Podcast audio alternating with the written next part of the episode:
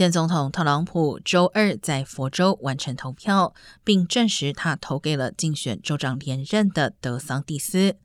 不过，周一晚间，特朗普在接受福克斯新闻的采访时称，他认为德桑蒂斯不应该参选二零二四总统，认为他如果参选会败得很惨，并且再次暗示自己可能参选。